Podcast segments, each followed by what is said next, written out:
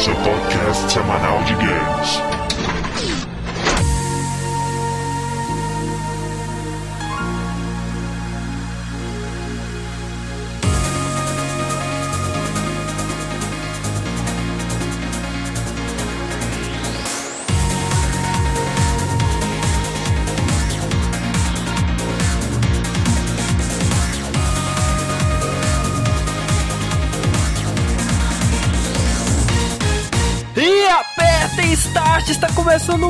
Mais um round de podcast downloading. André, viúvo da SEGA, level 10, principal skill, fé inabalável em 9.555 pontos, que me garante a certeza que a influência do download fará a SEGA financiar Shemui do 3 ao 15 depois desse cast. Com certeza vai. Aê. Ah, velho, por que eu não pensei numa frase de, de viúva, cara? Que merda, velho. Yogo, classificação, piloto de Virtua Racing. Apesar de ser incrivelmente quadrado, as pessoas deliravam com meu visual 3D em 92. Ó,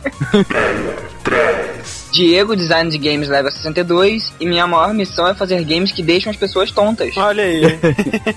Exatamente. Cara, eu pensei o que os jogos do Yu Suzuki tinham em comum. Só lembrando, eu fiquei tonto, sabe?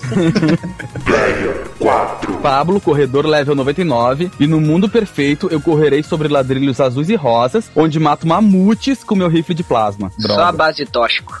Então, no podcast de hoje, nós vamos retornar, vamos ao passado para falar de uma época em que a SEGA era alguma coisa nessa vida. Aê! Nós, né, que pisamos tanto em cima da SEGA atualmente. Eu penso mesmo. Vamos falar de uma época que a SEGA tava na crista da onda, tava trazendo sempre tecnologia de ponta. Uhum. E não tem como falar da época de ouro da SEGA sem falar dele, né? E é dele que nós vamos falar hoje. O Miyamoto da SEGA, uma das maiores mentes da indústria do entretenimento eletrônico, da história da humanidade. O pintor, o filósofo, o matemático, Matemático. e game designer nas horas vagas. Quem é esse cara, André? Yu Suzuki. Cara, ó, velho, mas pá, minha amor da SEGA, cara, minha amor depois da cervejada, né, velho? Como assim, cara? Ah, cara, ele é pra SEGA o que o Miyamoto é pra Nintendo, né, cara? Exatamente, cara. É, foi o grande guru da SEGA, né? Ele reinventou totalmente os arcades no início dos anos 80, sabe? Se você curte experiência de simulação com games, cara, se você curte sentar no, no carro lá do Daytona USA e explodir a cabeça de um zumbi com a Light Gun do House of the Dead, cara, se você curte solar no Guitar Hero, Você curte ficar tonto. você tem que agradecer ao Yu Suzuki. É E verdade. é sobre esse cara que a gente vai falar hoje. A gente vai comentar sobre os principais jogos dele, né? Ele tá envolvido, assim, seja lá como o que for, em mais de 100 jogos aí. Impossível falar de todos. A gente vai falar dos que ele realmente criou ali, ou designer, programador, ou, ou produtor trabalhando bem de perto. Não, não vamos nos aprofundar em Shemui, nem em Virtua Fighter, esses jogos mais complexos e longos, assim, dele, né? Cara, agora tu matou umas 20 viúvas, tu tá ligado? Parar pra dar um pause agora no treco. Mas isso não quer dizer que não falaremos, né? Um dia a gente vai falar assim sobre esses jogos. É, assim que saiu o Shenmue 3, né? Então vamos começar a falar sobre ele logo após a leitura de e-mails e comentários e daqui a pouco a gente Vai volta. ser tão rápido que você vai ficar até tonto.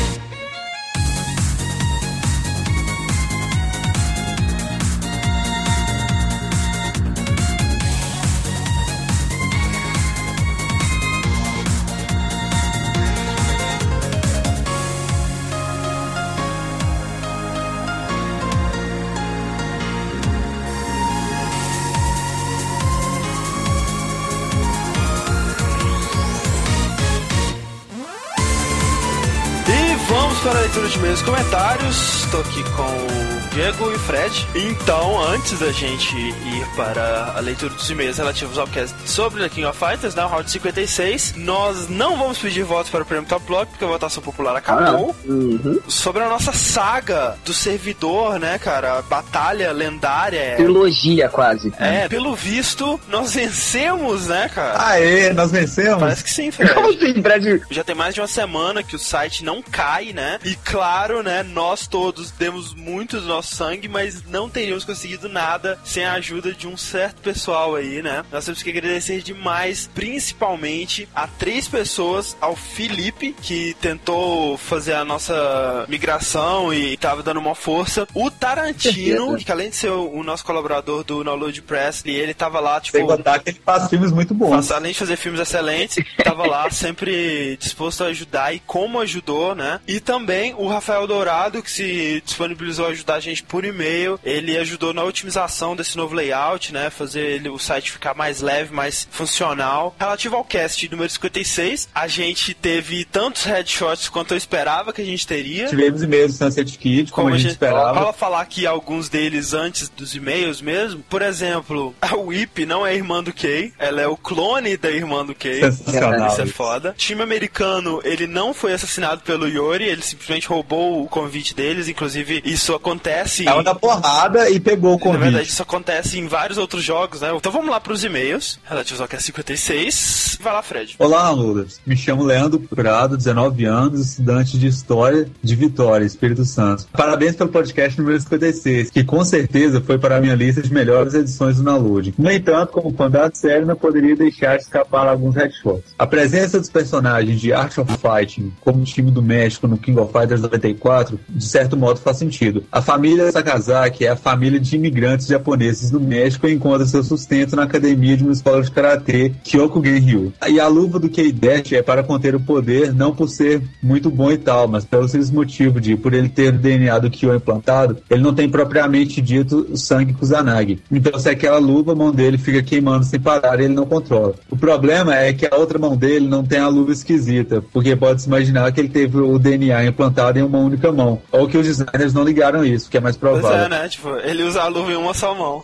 É, porque com uma luva só ele fica style, com duas luvas ele fica esquisito, aí tem que colocar É só uma, verdade. entendeu? E a Kula não tem esquema de cor Rei Ayanami, cabelos azuis, olhos vermelhos naturalmente. Em algumas introduções impousos dela, o cabelo dela é castanho claro e os olhos são azuis. E ela tem uma chave liga e desliga que liga o modo ar-condicionado. Continue o ótimo trabalho e desejo a melhor sorte possível com o servidor do site. No mais, nada mais. Então, o próximo e-mail aqui é do Ivan Botassini Zanon, ou Botatini, sei lá. Fala galera, nesse meu primeiro contato com vocês, eu queria parabenizá-los pelo ótimo trabalho. Dificilmente se vê trabalho tão sério com videogames como você sabe fazer, falando de tudo com propriedade, sem perder um bom humor. No momento, só queria indicar algo importantíssimo que faltou falar no cast. No geral, ficou tudo muito bom e concordo que essa é série de jogos de luta mais legal já produzida por seres humanos. Mas, quando vocês vão avacalhar o filme, é imperdoável fazer isso sem colocar fotos oficiais liberadas pela produção da película. Segue o link, né? Se alguém não viu ainda, olha que beleza, né, cara? Ah, esse Rugal fica sensacional, né, cara? Olha só. Outra confirmação de elenco é a Meg Key como Mai. Aí vai um link da menina. Agora respondam, onde é que estão os, os atributos que o Fernando tanto admira no jogo? Abraço, galera, e continue com um bom trabalho. Cadê? Pois é. Não tem nada, né? Então, o próximo e-mail aqui é do Luciano, o Leal Renifro. Olá, Downloaders. Como de costume, esse foi mais um excelente podcast e eu não poderia ficar mais feliz em ouvir um programa sobre essa, que é a minha série de games preferida e que acompanho os arcades desde a primeira edição, quando eu nem sabia fazer meia-lua pra frente. Se for levar em consideração desde o 94 ao 2002, que depois disso, pra mim, a série não existe, KOF deve ter sido o game que mais joguei em toda a minha vida. Olha só, Olha. Lembro que todo ano era uma expectativa enorme por volta de outubro, barra novembro, quando a nova edição do jogo chegava no bar perto da minha casa.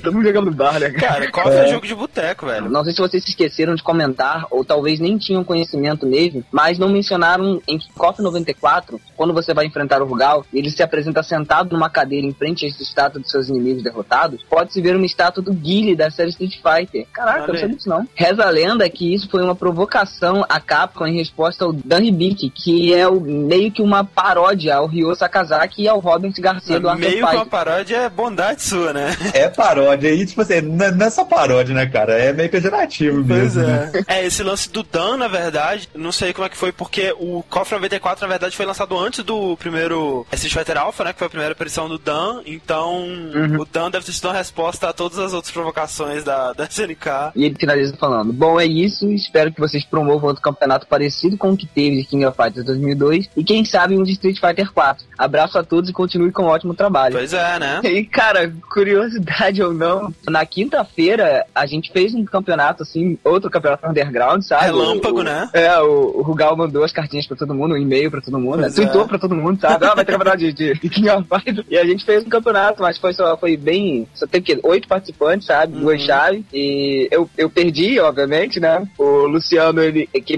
próprio que mandou o e-mail, né? Ele foi campeão novamente em cima do Evan. Bicampeão, bicampeão do downloading, na Copa Download de. KOF 2002. Mas na verdade, né, a gente tá vendo que o pessoal gosta, curte esse tipo de coisa, então por que não fazer realmente um campeonato de Street Fighter 4, né, velho? Pois é, aí vem o seguinte, rolaria de fazer um campeonato do Street Fighter pelo Xbox 360, pelo PS3 e pelo PC. E a gente precisa saber de vocês qual desses é, é o que teria mais interesse, né? Mais pessoas. Então, assim, as pessoas que estiverem interessadas em participar de um campeonato de Street Fighter 4, mandem pra gente por e-mail em qual plataforma você poderia, você gostaria de participar. E a plataforma que tiver mais interessados, a gente organiza alguma coisa aí, cara. Então, vamos lá, vamos agitar esse campeonato. Mais umas coisinhas aqui. O Davi Monteiro, ele mandou pra gente, além de vários headshots e etc., ele mandou pra gente um link do álbum dele no, no Orkut, que ele colocou, tipo, muitas, muitas imagens de erros de traduções de KOF. Tem aquela do Pare de Gozar na minha cara. Tem, tem vários outros, cara. Tem uma muito boa. O Robert ganha, aí ele fala assim: Eu sou uma legenda. tipo, eu sou uma lenda, sabe? É, é, não, é, é o Terry, é o Terry. Tem um do Val que não faz o menor sentido, cara. Vamos nos encontrar algum dia. Até então, crocodilo. Como assim, cara? Cara, né, eu tô pensando no trocadilho que ele deve fazer assim, tipo, see you later, o alligator. Ah, olha aí, cara. Piadinha. Eu vou ter que usar esse despedido em algum download, velho.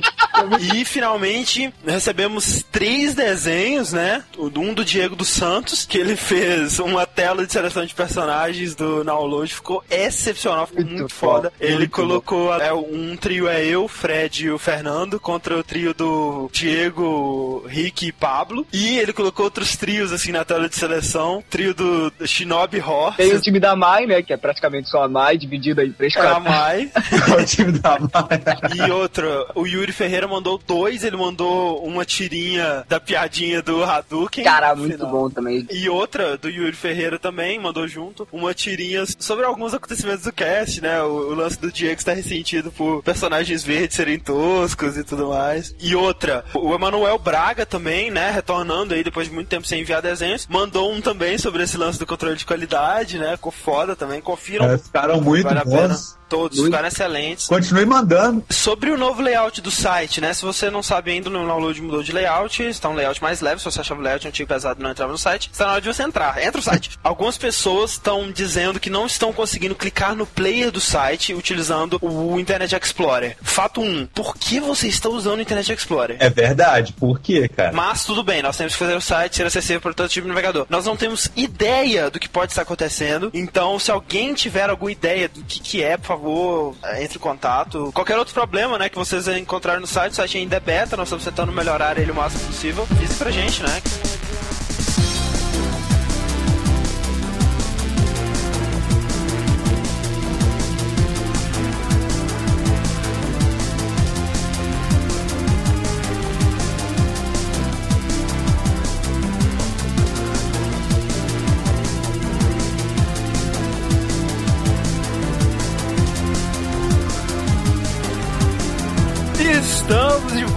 Volta! E olá! Não, Odeio esse Isso. olá. Ah, eu adoro, cara. Eu, eu, eu fico aqui só esperando o olá, velho. Pablo, a razão do Pablo participar do cast é por causa do Olá. É o olá. Vamos começar falando um pouco da pessoa Yu Suzuki, né? Quem é esse cara? O garotinho Yu Suzuki nasceu em 58 em Iwate, no Japão. Morreu e quando? Não morreu ainda. Ah, cara, sei lá, velho. Eu gosto de acreditar que ele tava morto já, velho. Ah, o Fred hoje tá do avesso, velho. É. E assim, ele era filho de professores, né? Professores de escola. E por isso, desde cedo, assim, ele tomou muito gosto por principalmente matemática e artes, né? Ele aprendeu pintura, música e tal, desde pequeno. Só que, assim, os hobbies dele, os principais passatempos dele nessa época de criança era construir coisas. Ele criava, ele montava robôs, ele construía modelos de carros, ele gostava muito de carros. E ele desenhava muito, sabe? Ele gostava muito mesmo de desenhar. Peraí, peraí, em 58 ele já montava O robô? robô, olha aí, né, cara, pra você ver. Ô, cara, desculpa, mas no Japão em 58 ele não só já já se montava um robô, cara, como se trepavam com eles também. Já era uma parte fundamental da vida de todo ser humano. o robô já era um cerne da unidade familiar, né, cara?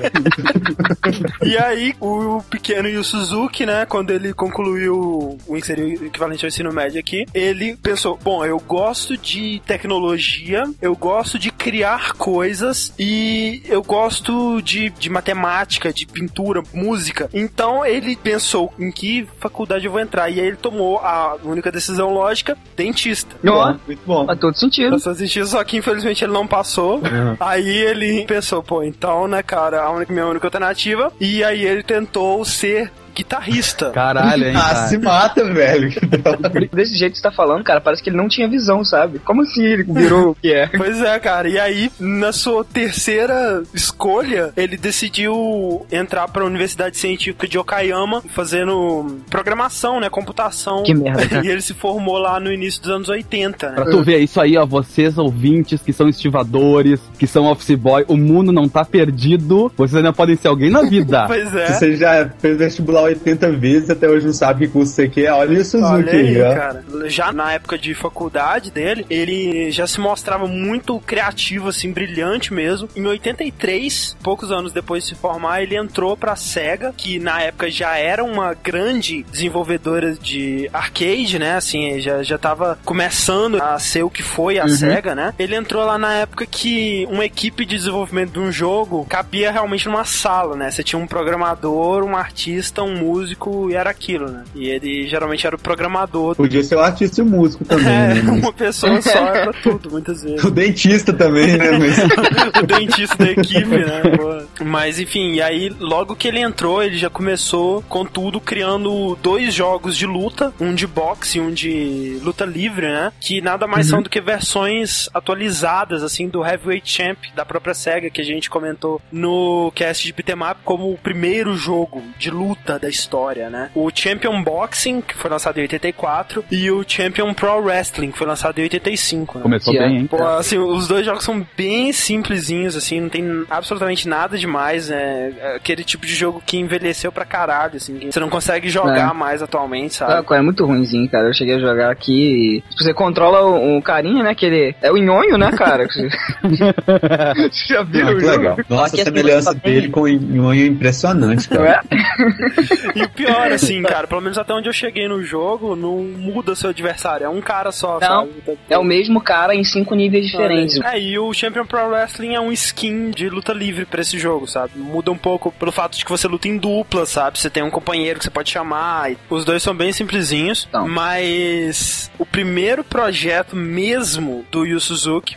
foi quando ele entrou para a divisão da SEGA chamada Arcade Machine Research and Development Department número 2, ou seja, SEGA AM2, Uhum. que já foi no seu segundo ano lá na SEGA. E o que ele fez, foi lançado em 1985, foi simplesmente, cara, a primeira máquina de arcade de simulação da história. Só isso. Só isso. Que foi o Hang On, que é um jogo de corrida de moto, né? Onde, pra começar, é, ao contrário dos outros jogos de corrida, seja de moto ou de carro, seja lá o que for, você não controlava a moto num controle, né? Ou, ou numa alavanca, ou num joystick. A cabine do arcade era uma moto. E você montava na moto e ela tinha lá no guidão acelerador, freio. E pra virar no jogo, você inclinava a moto de um lado pro outro, né? E a tela ficava onde seria o para-brisa da moto. Foi o primeiro arcade da história a fazer isso, cara. É esse jogo que o Suzuki ficava falando, que ele ficou andando não sei quantas horas de moto todo dia pra Sim. conseguir pegar o embalo da coisa. Pois é, ele, ele, mesmo, ele, né? ele andou bastante de moto ele- pra criar o, o- o clima, assim, o fio de você estar numa moto, né? Uhum. Não só ele foi revolucionário no sentido de que foi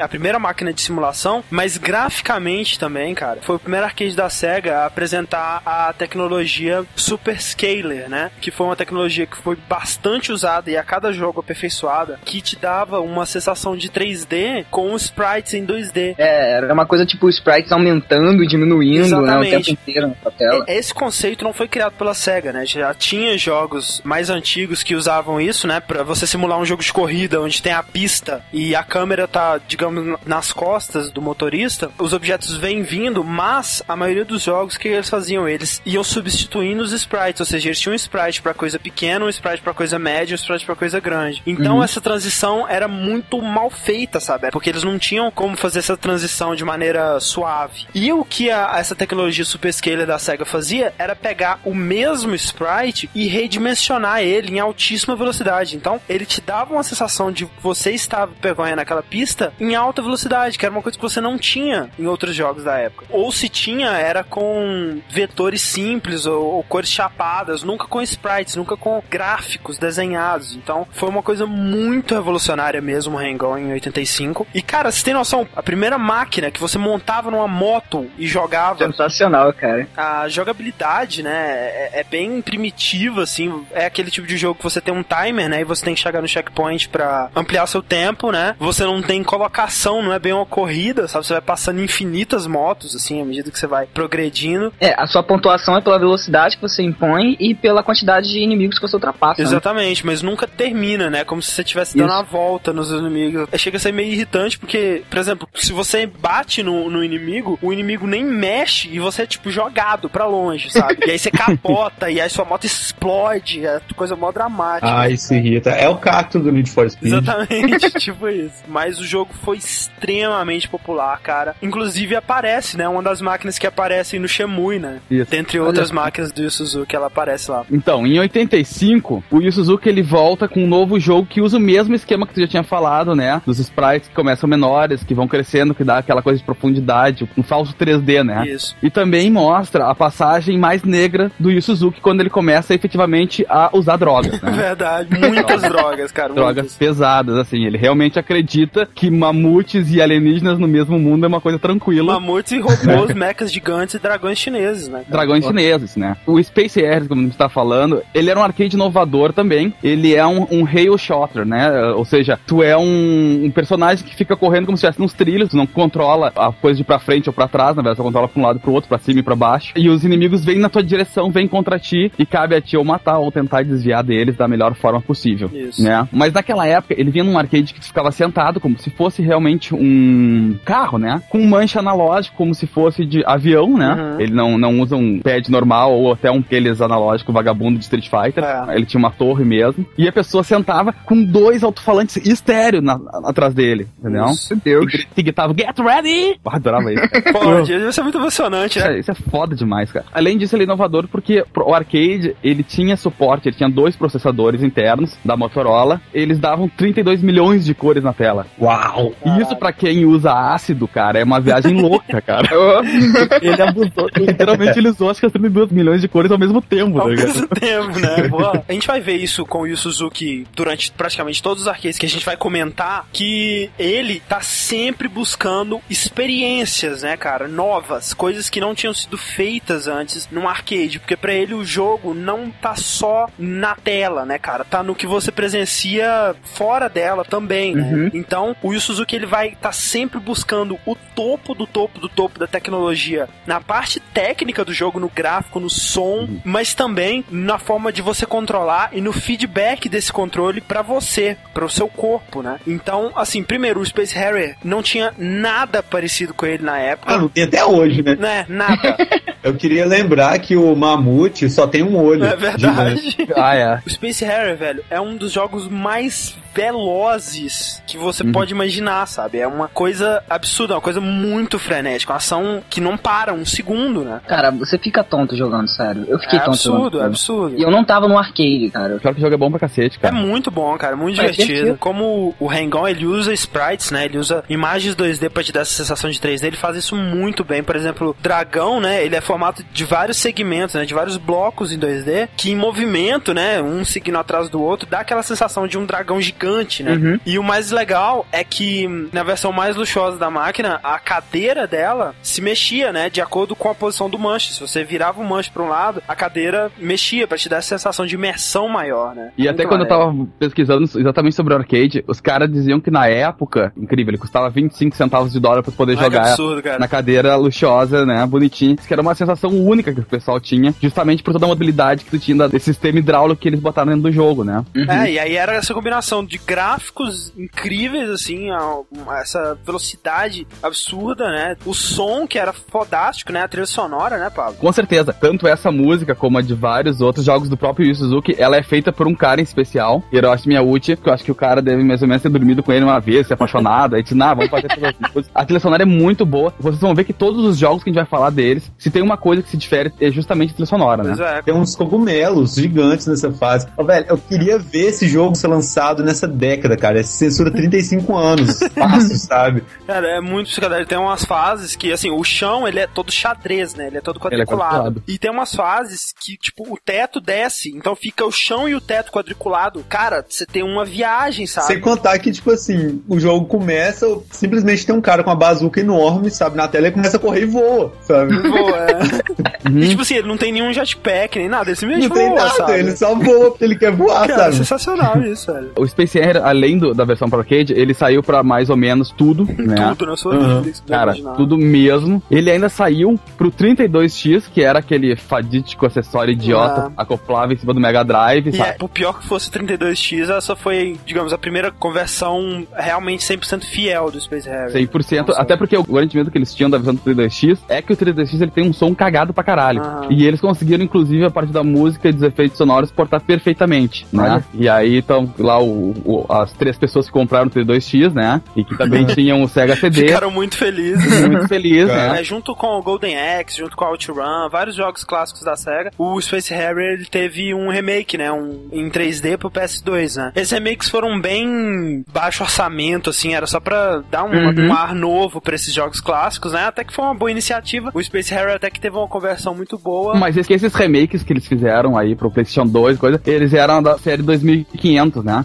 Que tinha Isso. esse nome, que eles custavam 2.500 ienes. Ele era um Isso. valor muito mais baixo do que o normal. Fora isso, saiu pro Genesis saiu o Space Air 2, que é uma cópia descarada do primeiro. Não muda absolutamente nada do primeiro. Quer dizer, claro, tem fases diferentes, cacete, mas toda a jogabilidade, inclusive os monstros são os mesmos. Aí também saiu Planet Harriers pro System 16, o arcade de novo, né? Voltamos Uhum. a esse jogo, pros fãs de Space Air, ele é uma desgraça total. Porque ele lembra o Space Air pela jogabilidade, mas, por exemplo, não tem mais porcaria nenhuma. Não tem mais Land of Dragon, Fantasy Zone, o Harrier mesmo não existe. Ele é um arcade considerado raro, principalmente porque ele pesa mais de uma tonelada. Era muito caro, tanto pra empresa quanto o valor da ficha que você ia botar na brincadeira, né? Cara, esse foi o último dos Space Que saiu. Foi saiu em 2001, Isso, né. saiu em 2001. Oh, se eles parassem um minuto pra pensar no transporte, que é levar um arcade de mais de uma tonelada pra qualquer lugar, eles não lançavam isso, velho. Fala como é que o Jackson levava um monte no avião. Eu não acho que o Michael Jackson pensava no transporte disso, sabe?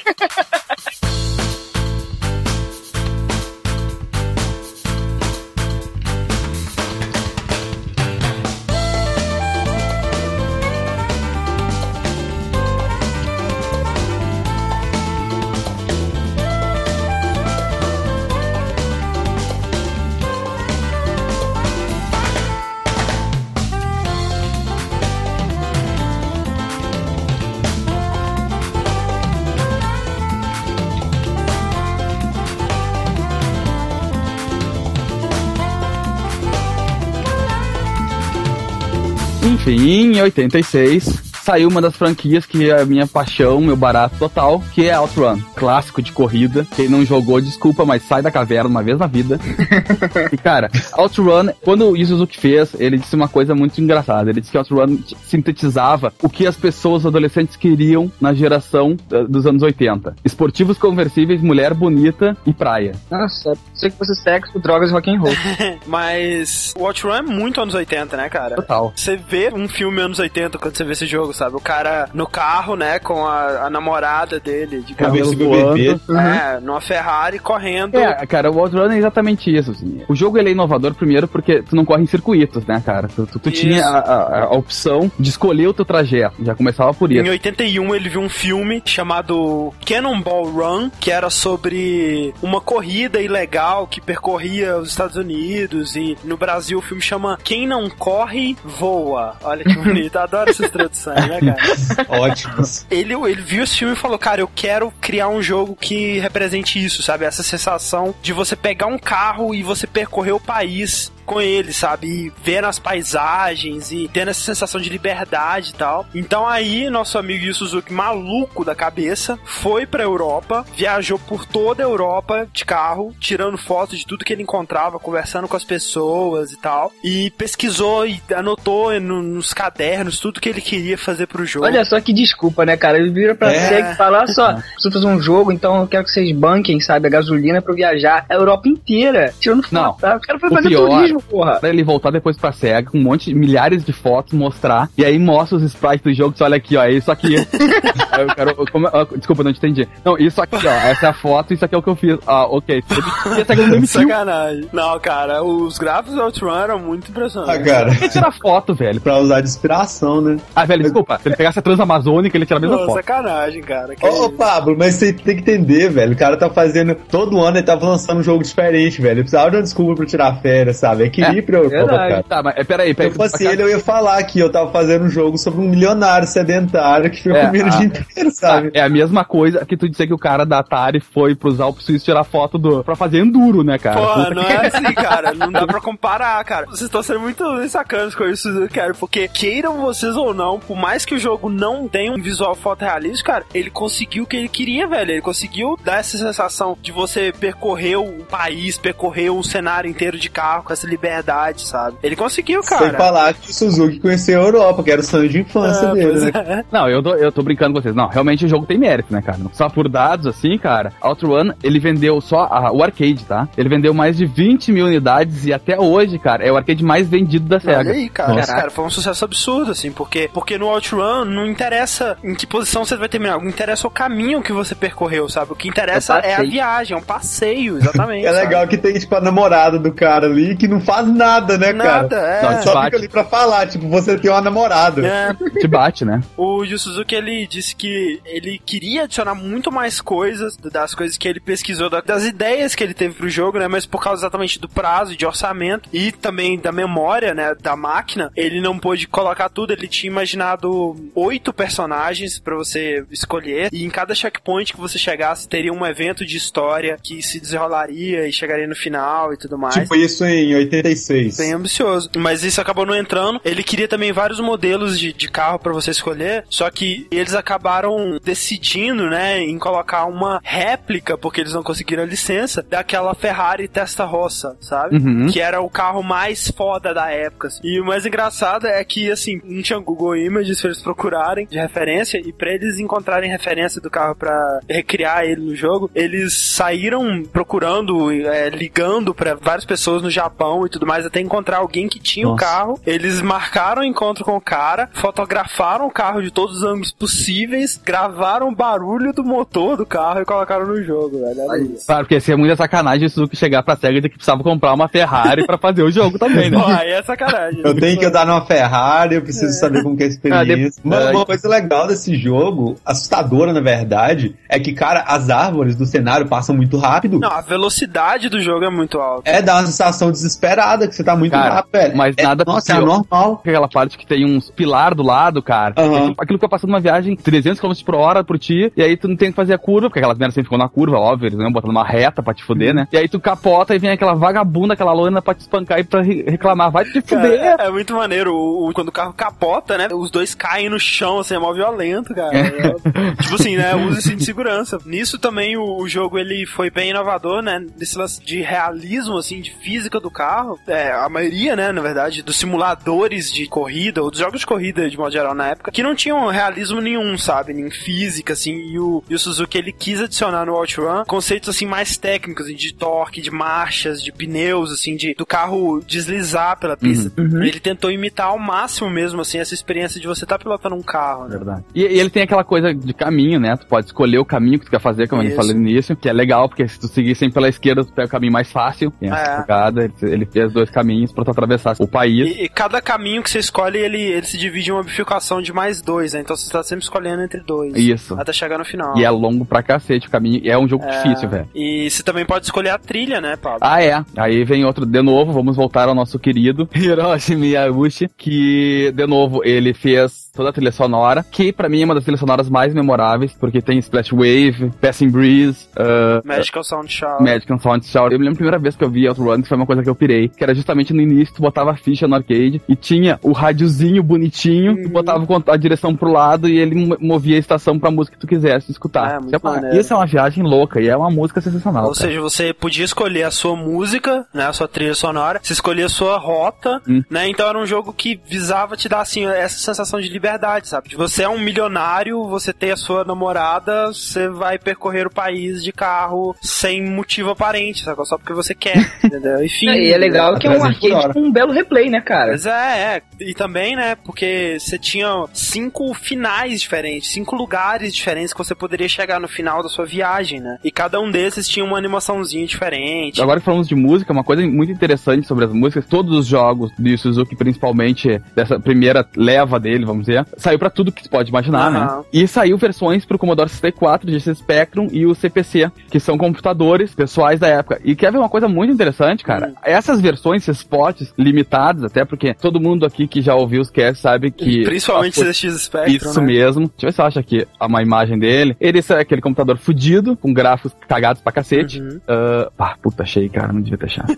E. Estragou sua infância agora, né? Caralho, olha isso, velho. Sacanagem, tá, cara? Ah, O melhor, cara, é que eles não conseguiram licenciar o carro, né? A Ferrari, mas eles colocaram o cavalinho ali, cara. Eles são Sim, caras de pau, né, velho? E a- Anos 80, Teve- cara. não, mas, a, Cara. mas a Ferrari processou a SEGA várias vezes por causa disso. O mais legal dessas versões de, de com- computador é que, cara, esses computadores, eles tinham um som ridiculamente precário, né? Era muito ruim. Então, como é que você vai botar uma música, ainda mais as músicas de qualidade que a Outrun tem? Ah. Então, eles vinham com fitas cassetes com a trilha sonora em- junto. Aí tu podia, sei lá, jogar o jogo, botar o Walkman e ficar ouvindo as Caralho, músicas. é tipo Watchmen, né? Que você leia ele e te fala qual música você tem que ouvir na hora. É, exatamente, cara. Essa é a frescura do jogo, cara. Porra. Mas claro, a experiência total você tinha no arcade e principalmente na cabine mais luxuosa, que além de duas caixas enormes de som estéreo na cadeira, o assento do carro ele tinha um sistema hidráulico que ele se movia durante as curvas, sabe? Então te dava esse feedback que era muito maneiro. Cara, não, e isso é o que difere eh, os arcades dos consoles, né, cara? Pois o é. arcade ele te dá essa coisa de te ambientar, te tocar dentro do jogo com tudo que tu pode ter pra se É, sentir de, lá. de uma experiência exclusiva, né? O, o- enquanto certeza. os consoles eles têm que criar jogos que se adaptem ao que o console pode oferecer em termos de controle, né? Ou então lançar um acessório que vai duplicar o valor do jogo. Os arcades eram o contrário, né? Cada arcade ele podia ter uma experiência exclusiva que você só teria ali, né? Isso que era legal. Uhum. Saiu também o Turbo Outrun, que, cara, é uma inovação fodida, absurda. É o Outrun com turbo. E efeitos de clima, né? De vez quando chovia, de vez quando nevava, mas só. Na, é, na verdade, ele tinha algumas coisas a mais. Por exemplo, agora a viagem ela sai de Nova York e ia pra Los Angeles. É, e você não podia escolher rota, né? O que era uma das coisas mais legais. Isso. Ele tinha 16 estágios só. E aí o grande diferencial mesmo é- era esse esquema do clima, que ah, chovia do nada, depois tinha horas que fazia sol, horas que tava só pista molhada, enfim. Uhum. Mas isso era E a- programado ou era completamente aleatório? Era aleatório. Era, aleatório, Legal. aleatório. E o turbo tu ia carregando, como se fosse um especial de Street Fighter da vida, sabe? Tu ia carregando, quando ele ficava no full, tu apertava o botão e o bicho dava uma acelerada monstro Pois lá. é, o maneiro do Turbo Outrun é que nunca existiu uma máquina do Turbo Outrun. O que os caras compravam era um chip e um monte de adesivo. Que você trocava o chip do Outrun original e pregava os adesivos lá, Turbo Outrun. Aí era o jogo novo. Caraca, hein? Que chinelar. Foi feito chinês isso aí, né, cara?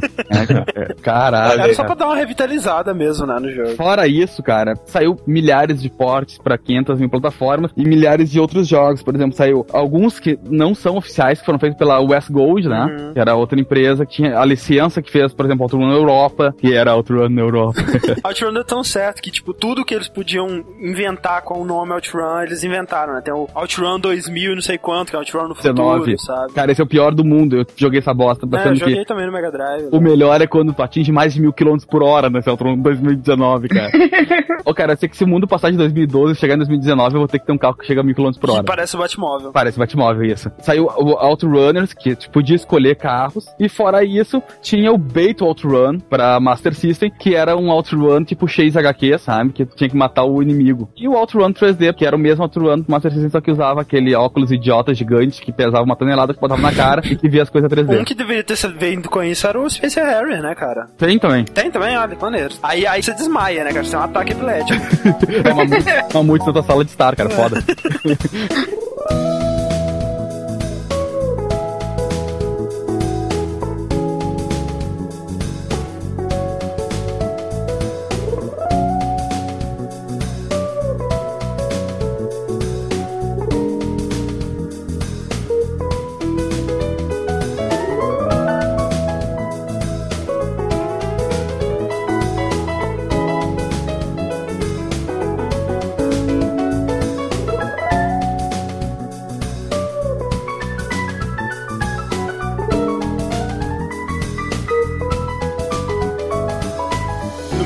do OutRun, em 86, nós temos a sequência, né, do primeiro grande trabalho do Yu Suzuki com o Super Hang-On, que é o mesmo jogo, assim, basicamente, o mesmo conceito, né, aquele lance de não ter posição, você vai seguindo pelo caminho e tal, só que com gráficos bem melhorados, visual bem clean, né, aliás, o visual dos jogos da M2, né, do Yu Suzuki, é bem característico, é um visual bem iluminado, bem claro, bem clean, assim, bem bonito. A grande diferença do Super Hang-On é que, primeiro, ele tinha essa capacidade de você escolher a trilha sonora também, assim como OutRun, no início do jogo. Sua moto tinha turbo, como o Turbo OutRun, e você podia escolher, antes de começar, entre vários continentes, né? É, cada continente variava a dificuldade, na verdade, do jogo, né? Tipo, a África era o mais fácil, aí a América Uhum. era o médio. aí- No mais, era praticamente o mesmo jogo. As partidas eram menos sacanas, né? Você, você encostava no inimigo, ele não te jogava tanto mais pra fora. Era, a jogabilidade foi bem melhorada. E, assim como o OutRun, trilha do Hiroshi Miyauchi,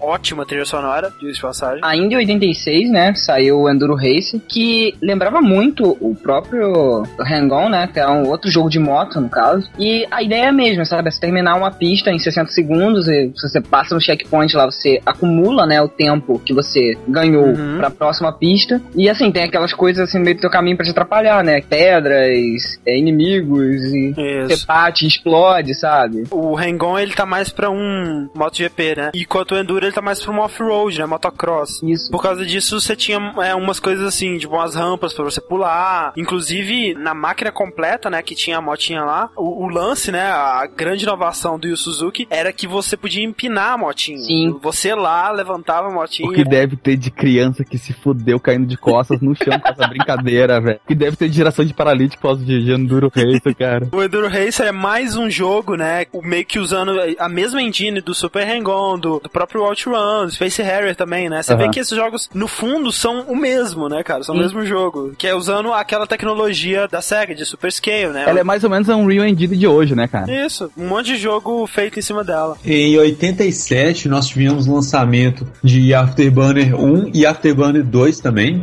É, os dois lançaram no mesmo ano. E, na verdade, eles têm poucas diferenças entre os dois jogos. É como se o Afterburner 2 fosse apenas uma versão com alguns extras a mais, né? Tem... É, na verdade, o que dizem, assim, o, rola um boato de que o- a SEGA M2 fez um protótipo do jogo que eles estavam desenvolvendo, né, Afterburner, e aí eles mandaram pra uma outra do departamento da SEGA pra fazer os testes, fazer não sei o que lá, e eles acharam que tava pronto. E saíram vendendo. Ah, legal. a máquina. Caraca. É, rola esse boato, não é nada confirmado, mas. E aí é como se o Afterburner 2 fosse realmente a versão terminada. Aham. Ele também usa o Sega Super Scaler. É, ele repetiu que a fórmula deles até então, só que dessa vez no ar, né? É, no ar dessa vez. E conseguiram fazer ela de uma forma muito convincente, né? A propósito. No jogo você controla um avião a jato, né? Um F-14. Totalmente inspirado em Top Gun, né, velho? Totalmente inspirado, sabe? Você vê.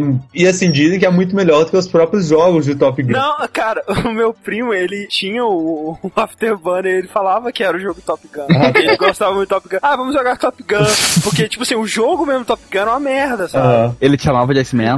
Não. Ah, tá. E assim, uma, uma das grandes vantagens de Afterburner em relação a vários outros simuladores de avião que são feitos até hoje é que ele era um jogo extremamente simples. Assim, Uhum. até hoje em dia, assim, cara, uma coisa que o pessoal reclama muito é que simulador de avião ele tenta te dar a experiência completa. É. Só que pra você ser um piloto de avião, você tem que estudar, sei lá, seis anos e ter duas mil horas de voo, sabe? Então, Tipo você chega, pega aquele controle, você tem seis milhões de botões lá, você não sabe o que que faz o que, você desiste, sabe? Você vai embora, tipo, comer É. alguma coisa, sei lá, e que se exploda aquele jogo, sabe? E Afterburner não, ele é completamente o oposto disso, porque você tem um avião, você não precisa decolar ele, nem frear a velocidade dele, nada disso. E você tem dois tiros, você tem o tiro normal da sua metralhadora, e você tem o míssil teleguiado, né? Que você pode travar a mira no inimigo e atirar. Esse míssil é limitado e o tiro normal não é. E é só isso, saca? Aí você explode a todos e tenta desviar do ataque de todo mundo. E ele é legal porque ele é viciante, sabe? É- ele é um jogo rápido, ele é um jogo intenso. Você não tem muito, Muito, tempo pra muito. pensar ou pra relaxar durante o jogo, não, sabe? É aquela coisa alucinante mesmo. Isso, a primeira grande inovação do Afterburner, como o Fred disse, foi ser o primeiro simulador de voo for dummies, né? O primeiro simulador de voo que Uhum. você não sabendo absolutamente nada sobre um avião, você poderia jogar tranquilamente. Né, cara? Tipo assim, eu não quero aprender a pilotar um avião, eu quero jogar o jogo, desgraça, sabe? Exatamente. E assim, uma ação caótica, né, cara? O tempo Uhum. todo, assim, se você fica parado um segundo, cara, você morre. Sabe? É, vem inimigo e- da frente, vem inimigo é de aquela- trás, sabe? E é aquela coisa, tipo, os inimigos tentam atirar em você desesperadamente e ao mesmo tempo que você tem que manobrar pra desviar das, explos explosões e dos tiros deles, você tem que conseguir travar a mira neles também pra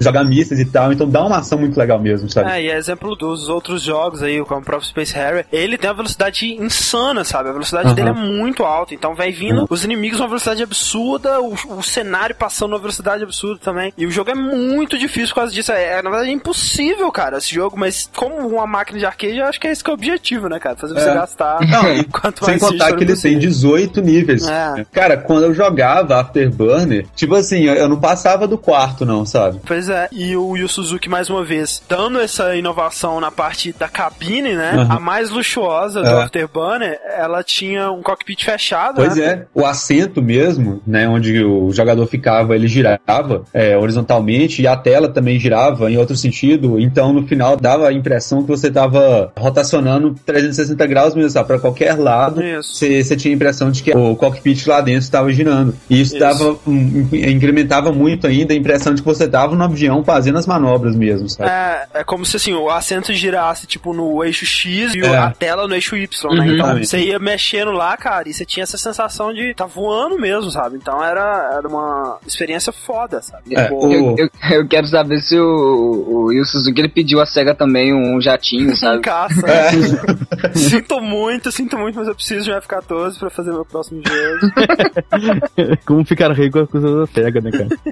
O arcade dele hoje, uma coisa interessante, a, a Videogame Preservation Society dá nota 9 em uma escala de 100 de dificuldade para você adquirir o arcade diretamente, sendo que 100 é o mais fácil de adquirir e 1 é o mais difícil. É um arcade raro, pra você ter uma ideia, o Enduro Racer, ele é mais raro ainda, acho que ele tem nota 3. Nossa. Caralho. É interessante mesmo você ver como que eles deram essa experiência do piloto de avião no arcade, né? E como que eles investiam em fazer arcades diferentes antigamente. Hoje em dia você não tem tanto isso, sabe? Porque se parar pra pensar, cara, produzir um arcade desse, sabe? Você tem que produzir todo um sistema à parte para aquele arcade, para ele girar, você tem que produzir uma série de peças que você não encontra facilmente no mercado. Não é como se você fosse produzir um arcade padrão que você tem lá televisão e botões, e aí você faz uma capa diferente para ele, sabe? Era uma coisa diferente, É porque isso. ele, ele funcionava completamente diferente de qualquer outro arcade que você podia ter na época, sabe? É, Até ele era único, né, É. cara? Não era só uma caixa que você colocava um chip diferente e aí virava Afterburner, né? Era É, uma coisa como única. eles fazem com todos os crossovers, extremamente falsificados, né? Tem o crossover lá no, no Shopping Cidade, aqui em Belo Horizonte, que é tipo assim, cara, é tanta gente, é tão falsificada a parada que tem um Mario no meio da parada, É. sabe?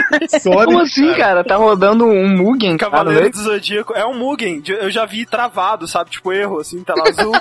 Cara, é um Windows que tá lá. sabe? Tipo, Em 1988 nós temos mais um jogo de corrida, né? Que é o Power Drift. Foi muito popular também por causa dos arcades, né? E saiu pra quase tudo. E ele usa aquele efeito 3D também, né? Como todos os jogos da. Hum, da Só que ele usa, tipo, hardcore, cara. Ele usa Sim. um máximo, assim, absurdo. Não, é como se você jogasse uma montanha russa, cara, sabe? É. Porque tem um monte de subida a e descida. câmera também gira, então é uma, uma parada muito insana, assim, a corrida Não, é muito exato. rápida e tal. E o arcade ele trazia mais também, assim, esse tipo de sensação, né? Você também tinha uma plataforma hidráulica nele, né? Que subia e descia à medida que você ia subindo e descendo as, as coisas lá no jogo. E também sacudia a cadeira quando você batia, cara. O, o jogo, assim, ele é bem genérico, assim, se olhar no fundo, que ele tem 12 personagens e são só cinco pistas. Uma coisa que ele tinha é que se você se- fechasse cinco pistas em primeiro, você podia jogar algumas pistas com a moto do Hang-On e outras com a nave do Afterburner. peraí, não é meio desleal, não você chegar com caça é fácil. Ah, mas você tinha que dar duro pra conseguir. E outra, cara, é muito frenética a corrida, cara. Tá. O de Locker Bait, de 1990, né, gente? É a continuação espiritual ah, do Afterburn, né? Ele é muito parecido com o Afterburn, muito parecido. As grandes diferenças que eu acho é que é o seguinte, ele acontece dentro do cockpit, Hum, né? em primeira pessoa, digamos. É, né? ele é em Aham. primeira pessoa do avião. Ele sai pra terceira pessoa no arcade quando alguém dá aquele lock com um míssil atrás de ti. É, o interessante é que isso foi o primeiro jogo de arcade da SEGA a usar polígonos, né? Porque o seu caça era poligonal e esse zoom de primeira pra terceira pessoa era em 3D, né, cara? Era muito maneiro. É muito foda, esse jogo é muito bom. Ele também saiu pra vários sistemas, saiu pra Mega Drive, Master System, uh, Game Gear. E as grandes diferenças, na verdade, que só tinha entre os sistemas era justamente essa jogada de câmera. Provavelmente por Aham. essa limitação do- dos polígonos, né? Esse jogo, cara, é- é- eu gosto muito dele porque ele acompanhou o Game Gear quando eu ganhei pela primeira vez Game Gear me deram com esse jogo. E por muito tempo eu fiquei só com ele, então se eu não gostasse eu tinha que jogar ele igual, né? Ah. Obrigado, Gonçalo. O, o legal, assim, eu preferia o D-Lock do que o Afterburner. Na verdade, eu nem conhecia o D-Lock, fui conhecer agora. Porque eu achei que o D-Lock ele requer mais habilidade, assim, enquanto o Afterburner é muito frenético e você não. Cara, você precisa ter um reflexo sobre-humano, sabe? Uhum. Pra você conseguir sobreviver nele. Chega um momento do Afterburner em que assim, você não sabe se tem espaço na tela pra caber seu avião dentro de tantas explosões, sabe? Que é muita coisa, velho. Pois é. Verdade. E já o D-Lock, ele, é, ele tem um, um, um ritmo mais lento que dá pra ele uma jogabilidade que eu achei melhor. Requer mais habilidade mesmo, em vez de um reflexo absurdo. sabe? Uhum. E o mais foda de tudo do D-Lock é exatamente a cabine, né? A Pô. cabine mais O luxuosa. 360, o R360. Você tinha até que botar um cinto, né, cara? É, imagina tipo o kamikaze de parque de diversões, né? Que você põe aquela paradinha em cima do pescoço, né? Que trava. Eu, Oi, eu tenho uma história mal dessa aí, cara. Porra, eu tinha que estar com o meu, meu amigo de infância aqui. Quem é de Porto Alegre, no, no Pride Belas, tinha um fliperama com o R360, que era aquela coisa foda. que tu pagava uma fortuna pra jogar uma vez, tu morria. E, cara, ninguém nunca matava um avião que sequer inimigo, cara. O negócio era ficar dando voltinha naquela bosta, tá ligado? É, imagino que deve ser muito mais difícil de jogar naquela porra. Porque, pra quem não sabe, é um- uma esfera, né? Na verdade, você entra lá, você trava a paradinha, e à medida que você vai mexendo lá, à medida que você vai jogando, de acordo com a posição da nave, a esfera vai girando. Isso. E ela pode girar até você ficar de cabeça pra baixo, literalmente, entendeu? É muito O foda. Michael Jackson tinha um. E, cara, nesse fliperama aqui de Porto Alegre, velho, eu andei nessa porcaria, me diverti horrores. Aí, na hora que meu amigo foi andar, cara, travou com ele dentro. Ele ficou de cabeça pra baixo no Caraca, brinquedo. cara. Aí, claro, ele tem um botão de emergência que tu aperta e ele volta pra posição original, sem problema. Ah, tá. Achei que quando você apertava o botão de emergência, você ejetava, sabe? Com é porque- paraquedas, assim, da cadeira, tá? E só saíram dois jogos pra essa tecnologia, pra, pro R360, que é exatamente o D-Lock e esse Wing War. Eu né? acho que é nessas paradas que a SEGA perdia dinheiro, cara. Porque tem altas tecnologias dela que servem pra um, dois jogos só, sabe? E aí faz um jogo Sim, mas morre teve o retorno, sabe? Esse. esse... Tá, esse pode ter tido, mas tem outras coisas que não tiveram, sabe? Verdade, Acho que a SEGA se arriscava muito com essas coisas. Cara, ela pagou o que colheu, né, cara? Hoje ela não existe. Mas daí. É, hoje a SEGA explodiu, né? Teve aquele atentado nela, aí não sobrou nada né, depois.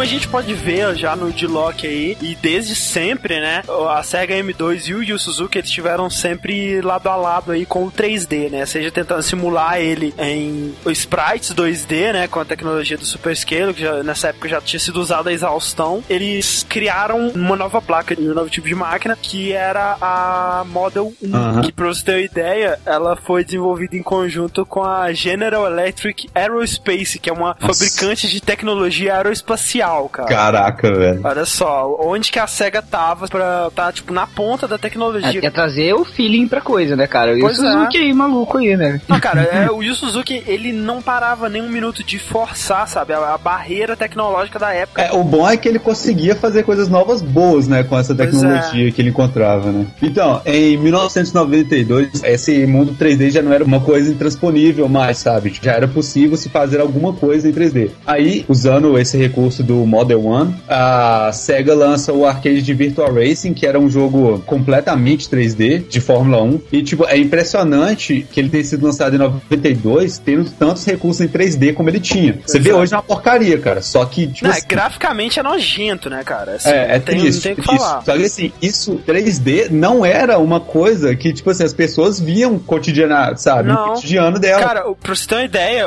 a máquina do Virtual Racing, ela era tida, ela era anunciada, quando você ia descrever o que, que era aquilo pra alguém, você falava de realidade virtual, cara. É, você ter uma tipo- ideia, o salto que era aquilo, cara, o realismo daquilo na época, velho. Era coisa de filme, era coisa inacreditável, É, sabe? Você vê hoje, você vomita. Cara, eu joguei, eu achei muito divertido, sabe? Achei a jogabilidade, principalmente, tá muito boa, sabe? É um jogo com frame rate constante, sabe? Sensação de velocidade que muitos jogos do início dessa era do 3D não conseguiam te dar, cara. O Virtua Virtual Racing te dá essa sensação de velocidade. Mas você acha que ele tem uma sensação de velocidade boa? Ou eu acho, cara. Não é um outrun, sabe? Mas ele tem um- uma frame rate que não te dá aquela sensação de uma parada que tá arrastada, sabe? Ele vai é suave, ele vai constante, assim, É, sabe? arrastado não tá, mas eu sempre tive a impressão de que ele fosse um jogo mais lento do que Ele é, a média né? normal, sabe? de Ô, cara, corrida. mas é que assim, ó, tu imagina que ele era um jogo 3D, tá? Que rodava 30 frames, cara. Não, cara, isso é impressionante. Que nem o Fred disse, já tinha outros jogos em 3D, né? Não é o primeiro jogo totalmente em 3D,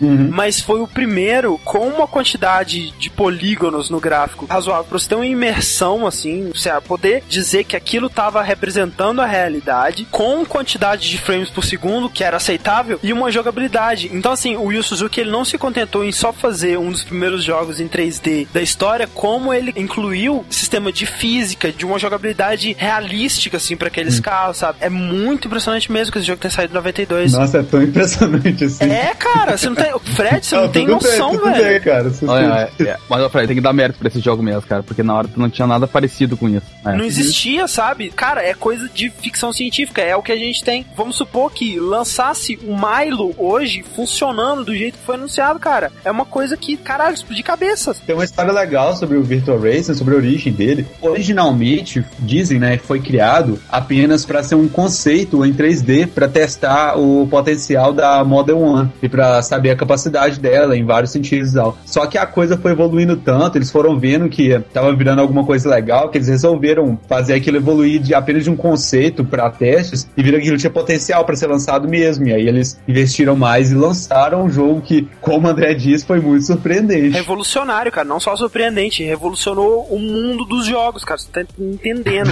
Ah, eu acredito.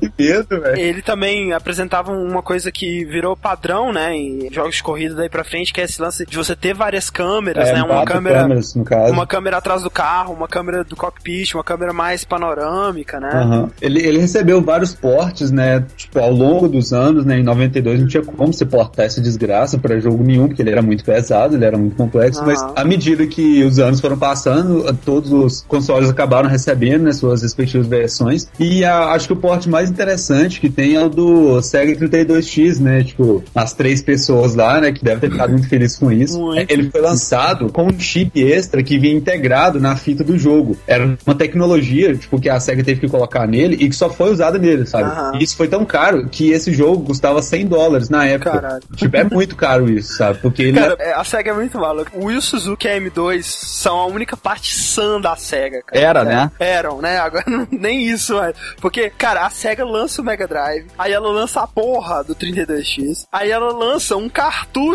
pra você ligar no 32X que É. tinha uma coisa ligada nele. Caralho, cara, como assim? Que viagem. Não, é isso que eu tô falando, cara. Eles criam umas tecnologias cabulosas, assim, mas eles devem tomar um prejuízo enorme com isso. Porque quando a parada der errada, ela dá errada com vontade, velho. É. Vai tomar um prejuízo muito grande se o negócio não for pra frente. E a gente vê que a parada não foi, velho. Inclusive, o cartucho do jogo, ele é bem diferente do normal, né? Ele é um cartucho que deve ser mais ou menos duas vezes o tamanho do cartucho original de- Caralho, É. caralho, aí que merda. Mega Drive. O arcade em si né, era composto por cabines duplas, né? E você liga até quatro dessas máquinas pra oito pessoas poderem jogar ao mesmo tempo, né? No mesmo jogo ali, na mesma pista. E aí, beleza, o Virtual Racing, enfim, já disse, né? Ok. Ah, não precisa falar de novo, acho que todo mundo já sabe. É, Então, no ano seguinte, em 93, cara, a SEGA já tinha quebrado barreira atrás de barreira. A SEGA era uma das principais, uma das maiores, uma gigante dos arcades. E competia bem em todos os arcades, em, em todo o gênero, né? Ou quando ela não liderava, ela competia muito bem, sabe? Principalmente em simulações, né? Principalmente É. em jogos de corrida, simulações, é, esse tipo de coisa. Menos em jogos de luta. E o que lançou em 1991? Que, o que que lançou? O que? Quê? Street Fighter 2. Caraca.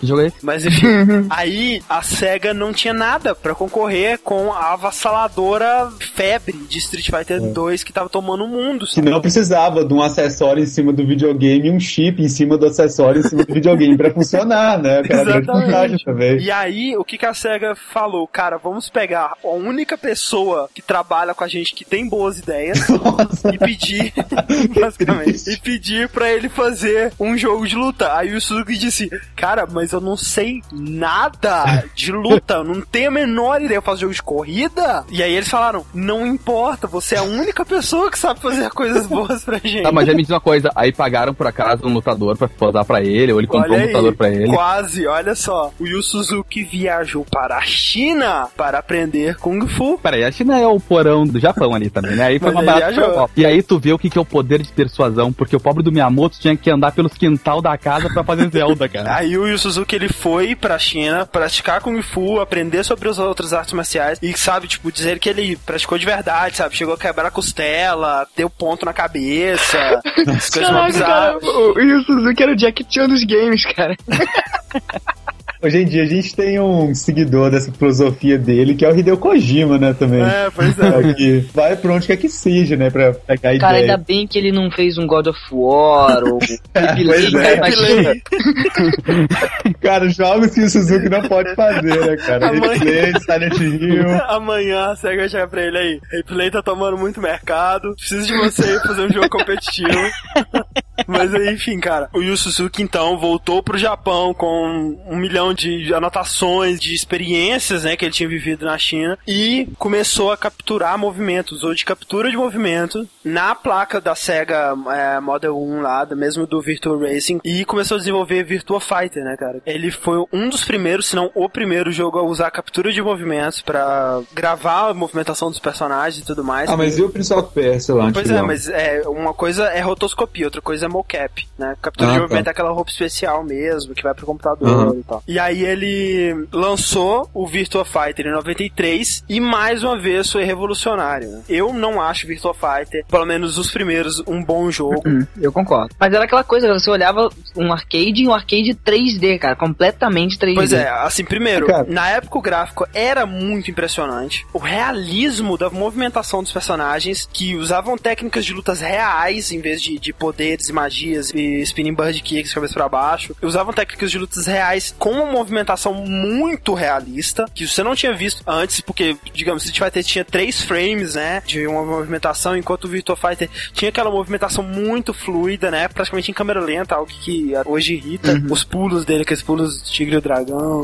Mas não só por isso, cara. Quem gosta da série Virtua Fighter, Quem gosta da série Virtua Fighter? tem é alguém que pergunta. gosta da série Virtua Fighter. Dizem que as Dizem. pessoas que possivelmente gostam da série Virtua Fighter que o jogo tem uma jogabilidade muito profunda e talvez por isso eu não goste dele, porque é um jogo que você precisa dominar, sabe? Você precisa compreender como que o jogo funciona, sabe? É uma jogabilidade muito meticulosa, ele requer um timing. Aí você vê gente que sabe jogar, cara, não é um jogo idiota, sabe? Eu jogando, eu acho um jogo absolutamente idiota, mas eu vendo gente que sabe jogar, não é. Hum. Então eu acredito que a culpa de eu não gostar de Virtua Fighter seja minha. Ah, a culpa de eu, de eu não gostar de Virtua Fighter, acho que eu peguei ele depois de, de muita Ah. coisa boa já ter sido lançada, sabe? Virtua Fighter 1 tinha também aquele último chefe que era tipo surfista prateado, versão feminina, né? É, Eu, eu, pessoalmente acho que aquilo era um personagem só pra mostrar o poder do gráfico 3D, sabe? É, que assim, refletia pra te cenário, impressionar, né? é. Em frente ao mundo 2D, você via aquele cara prateado, Exatamente, que exatamente. e tal, né? Mas enfim. Isso é, realmente engraçado, porque eu joguei muito Street Fight na, na época do Sega Saturn, como eu falei, podia dar aula pra jogar essa merda. Achava legal, mas não foi não é aquela coisa, tipo, eu achava legal justamente porque foi o, o- precursor do 3D num jogo de luta, sabe?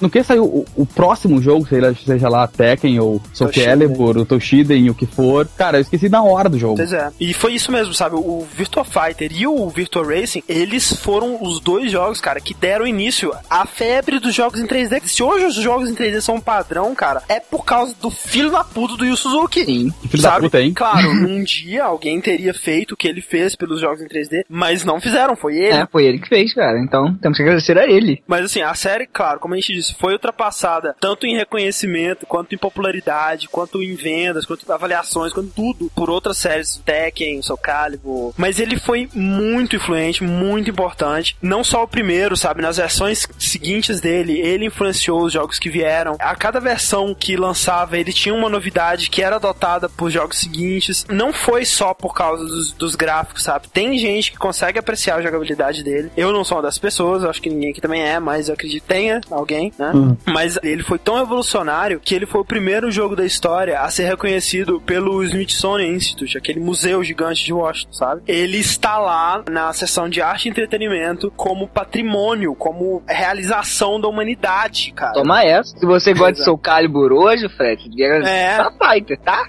Se não existisse Virtua Fighter, Fred, sua série de jogos favorita não existiria, Ah, tá? Vocês estão falando que nem aqueles velhos que lutaram na guerra, velho. Se eu não tivesse lá, você tá aí hoje, não sei o Fred, quê. Ah, negue cara, quanto para quiser, mas é verdade, Tá cara. bom, tá bom, é verdade. Fred, e, e se- e se Virtual Fight não tivesse hoje, assim como o Virtual Racing, cara, tu não tava comendo feijão, cara. Porque Yu Suzuki trouxe o feijão da China. Fred, Yu Suzuki é teu pai.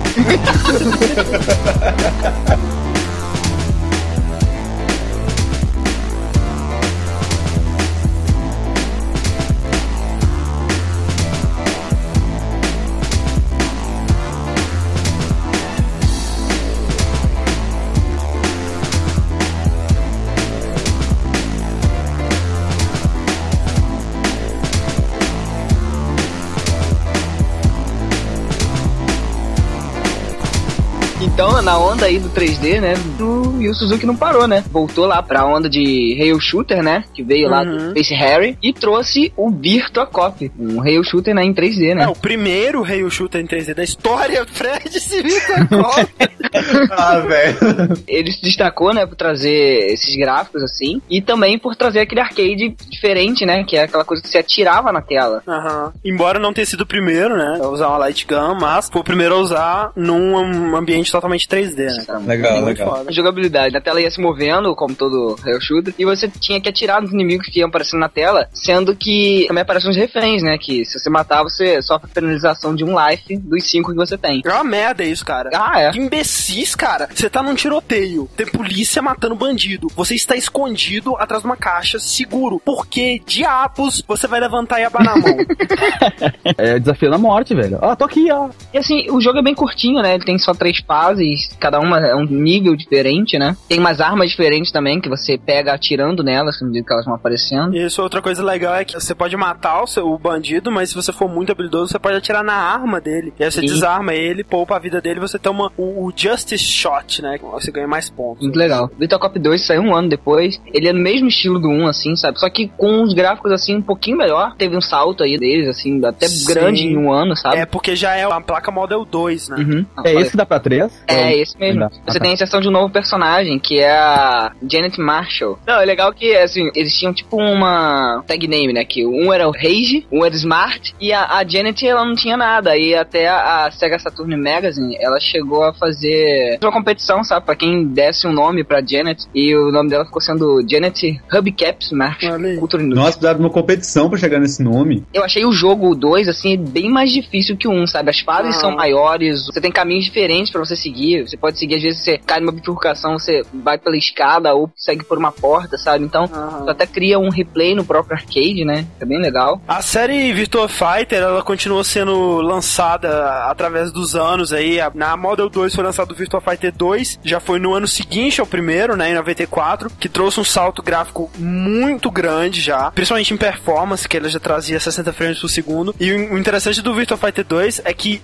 ele era tão poderoso graficamente na época, que quando ele foi lançado, o porte para PC dele foi um fracasso completo, porque não existiam computadores capazes de rodá-lo. Olha que Nossa, tiro no que pé louco, da hein? SEGA, cara. Ah, cara, como que você faz o jogo sem pensar isso, né, e depois, Não, cara, tudo por que, que a SEGA tá nesse que tá hoje, né? Você ainda É, não, tem motivo, cara, tem muito motivo. Depois a gente teve o 3, né? Que saiu só em 96. Que mais uma vez revolucionou graficamente, cara. É, os personagens tinham músculos que flexionavam, sabe? Os olhos dos personagens seguiam o adversário. E Fred foi o primeiro jogo. a usar o dodge ou sidestep, sabe? A usar a terceira dimensão do jogo, Aham, sabe? aham. Bom, então, eu acho que depois de tantos processos que ele tomou da Ferrari, eles resolveram entrar num acordo, né? e, e aí saiu o Ferrari F355 Challenge, que é um jogo de corrida. Olha só que fantástico. Tem carros da Ferrari nele? É, talvez porque é F355 tem uma F355, mas eu não sei, né?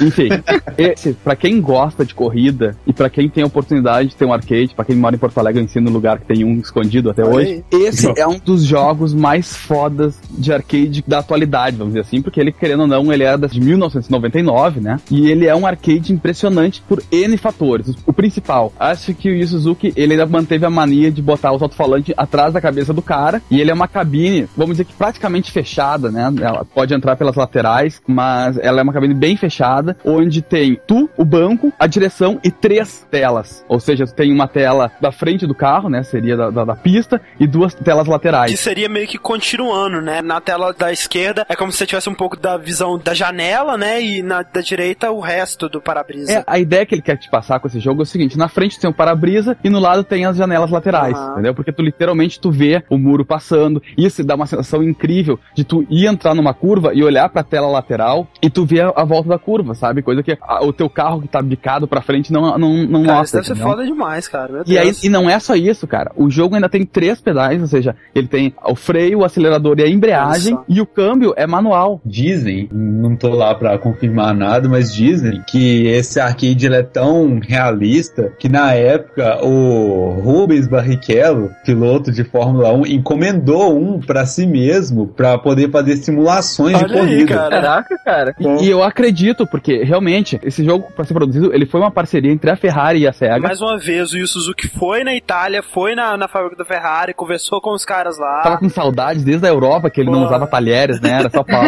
Achei o máximo isso. né? Além disso, cara, a, a loucura é tanta, a, a proximidade que eles fizeram pra manter um realismo de tu tá dirigindo uma Ferrari. O jogo é absurdamente difícil, gente. Isso não tem o, o que É um questionar. simulador, né? Também. É um simulador real. Pra quem não tem dinheiro pra ter uma Ferrari, é o mais próximo que tu vai ter de uma. Tanto que se tu vem rápido, não adianta querer fazer a curva, velho. Tu vai rodar, tu vai sair, não vai frear. Tu joga no modo profissional, que ele tem o easy e o profissional. O profissional tem que trocar a marcha, e aí vem com controle de distração e o cacete, tudo no, no modo profissional. Ou seja, muita coisa desligada. E ele é muito difícil. O som da Ferrari é real, eles gravaram o áudio da Ferrari, batendo marcha. O motor, o som dele é perfeito. E ele vem com um total de cinco pistas. Depois disso, esse jogo, ele saiu pra Dreamcast. E depois, posterior, também acabou saindo pra Xbox. Mas não compara, né, 2. cara? Você não tem três telas. Tu não tem três telas. A única coisa que eles resolveram mudar pra versão pro Dreamcast e companhia, eles adicionaram cinco novas pistas Ah. também, pra aumentar o jogo em si. Mas como tu mesmo falou, não é metade da, do realismo que tu tem naquele volante com force feedback, com o que for, o inferno, os três pedais ali pra tu ter que trocar marcha no tempo certo. E não adianta tentar bater direto, raspa a caixa. É absurdo a, a qualidade dele. Adivinha aí, de 1 a 100, qual que é a raridade dele? Dei eu, oito. Um.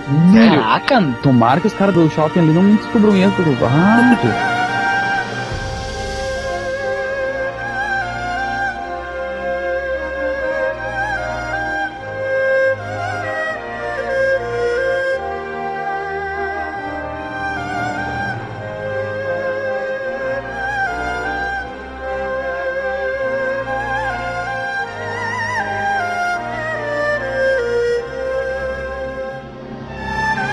Shemui, cara, ele é o divisor de águas de RPG. É engraçado, eu conheço muita gente que detesta ele, mas conheço mais gente que ama. Porque ele é um RPG às avessas, né? Esqueçam batalhas por turno. O Shemui, ele usa o tal do Free, né? Isso. Que é o Full Reactive Eyes Entertainment. O que, que isso quer dizer? Tudo que tem no cenário tu pode interagir. Tudo. E isso, Isso. existe. O Shemui, na verdade, muita gente diz que ele faz parte de um gênero próprio, né, cara? Ele não se enquadra muito bem em nenhum gênero de jogo que existe, né? Conta a história do Ryu, que é um cara que perdeu o pai. Não vou entrar em detalhes porque isso vocês vão ouvir no cast oficial do Shemui. A proposta dele era ser dividido em 16 episódios. Ele era pra ser uma novela, como ele mesmo disse, o, Suzuki. Segundo ele, ele já escreveu todo o texto, só que só foi comercializado o primeiro e o segundo. O resto nunca saiu e provavelmente Cara, nunca irá mas- sair. E agora eu matei mais viúvas.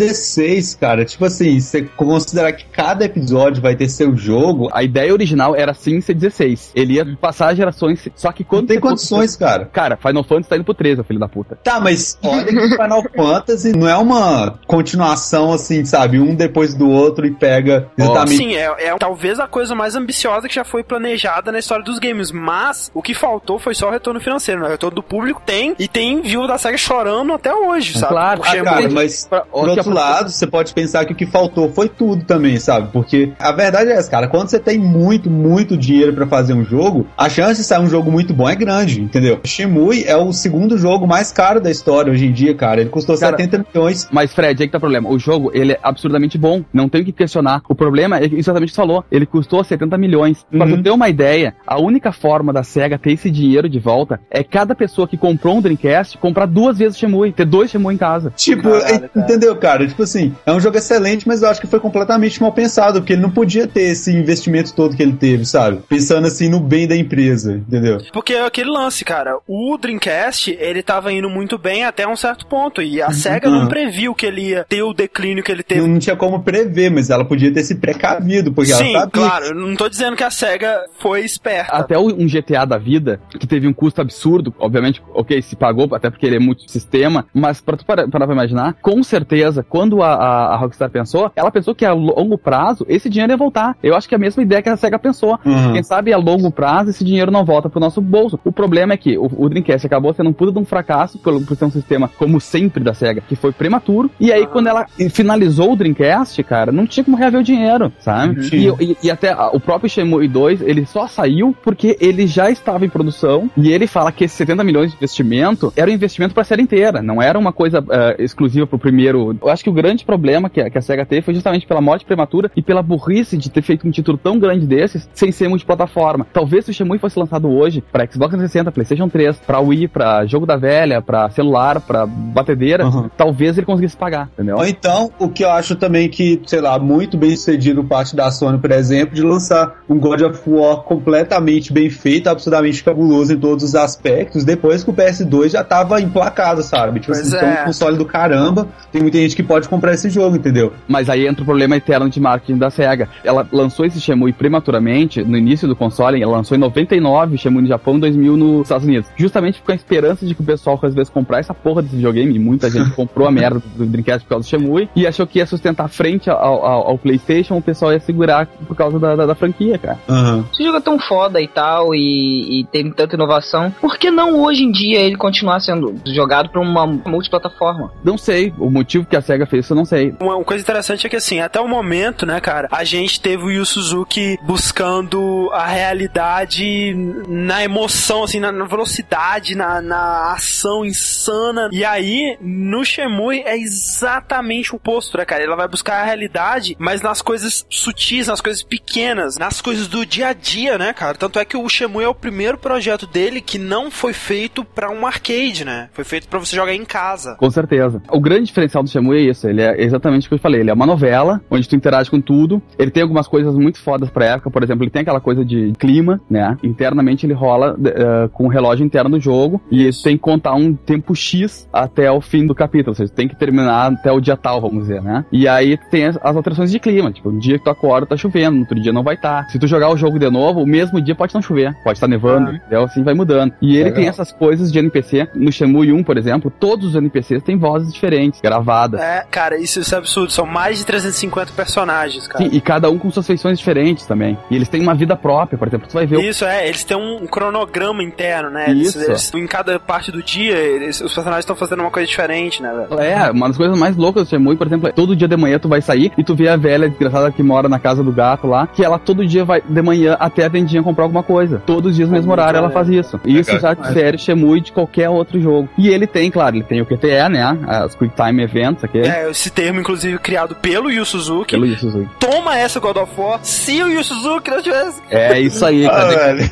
Hum, fala, fala agora, fala agora, Fred, pode falar. Ô, Fred, o que tu jogou até hoje de, de videogame, ô infeliz, tem que dar graça ao Suzuki. Eu se fosse tu, cara, agora ele tá Cara, dando e-mail, Não, basicamente eu tenho que me sentir culpado porque o Suzuki fez tudo pra minha vida e não fiz nada cara. pra ele. É um Né? inútil. E aí o jogo ele passa em histórias muito loucas, que ele começa no Japão. O segundo episódio, né, que já foi pro Dreamcast e Xbox, ele já foi pra China, porque ele descobre que o cara tá na China. Uhum. Ah, e outra coisa, né? Os lugares são criados com muita realidade também. Muita realidade. Aí que tá o mais foda que eu acho, Semui, cara. Os lugares, eles são reais. Inclusive, isso eu vou trazer no, no cast oficial, eu vou trazer isso aí. As fotos que tem de, várias pessoas que gostam de Semui, que via- viajaram pra isso, do lugar real no Japão ou na China e do lugar no game, assim, pra mostrar que os míseros detalhes que existiam foram reproduzidos. assim. E tem lugares históricos que, velho, é uma loucura. Ah, E, cara, o mais absurdo disso tudo, velho, é você pensar que por trás de um projeto absurdo, cara, eu não consigo imaginar como é que é coordenar um projeto desse tá o Yu Suzuki, cara. Olha como é que. Cara, o cara é muito foda, cara. Uhum. Uhum. Pra Verdade. ele coordenar esse projeto, pra ele fazer isso acontecer. E é engraçado tu ser o Ryu e tu incorporar aquele personagem a ponto de que tu pode, sei lá, parar numa vendinha e pegar uma Coca-Cola pra beber. Tem as coisinhas pra colecionar, os dois têm itens colecionáveis no né? jogo. Bonequinho do Virtua Fighter. Bonequinho do Virtual Fight, de tu poder entrar nos arcades e jogar Space Air, de tu poder jogar Hang-On. é, tem os arcades antigos do Suzuki no jogo, Isso, muito pra foda. tu cara. poder jogar eles de verdade, como se tu estivesse lá. A a rede de intrigas e relacionamento deles é muito bem armada, assim. O enredo, cara, o script, que foi o Suzuki, né? Sim, É, Yu cara, Suzuki. o Suzuki vida e demais. obra, né, cara? Ele botou todas as criações dele dentro do, do jogo. Isso, não, é exatamente isso. O, o Shemui é como se fosse, assim, o ápice do Yu Suzuki. Tudo que ele aprendeu com todos os jogos da vida dele, ele incorporou no Shemui, sabe? De uma maneira mais sutil, ou, ou talvez não. Uhum. Mais sobre Shemui, com certeza num cast sobre a série que um dia sairá, esperamos.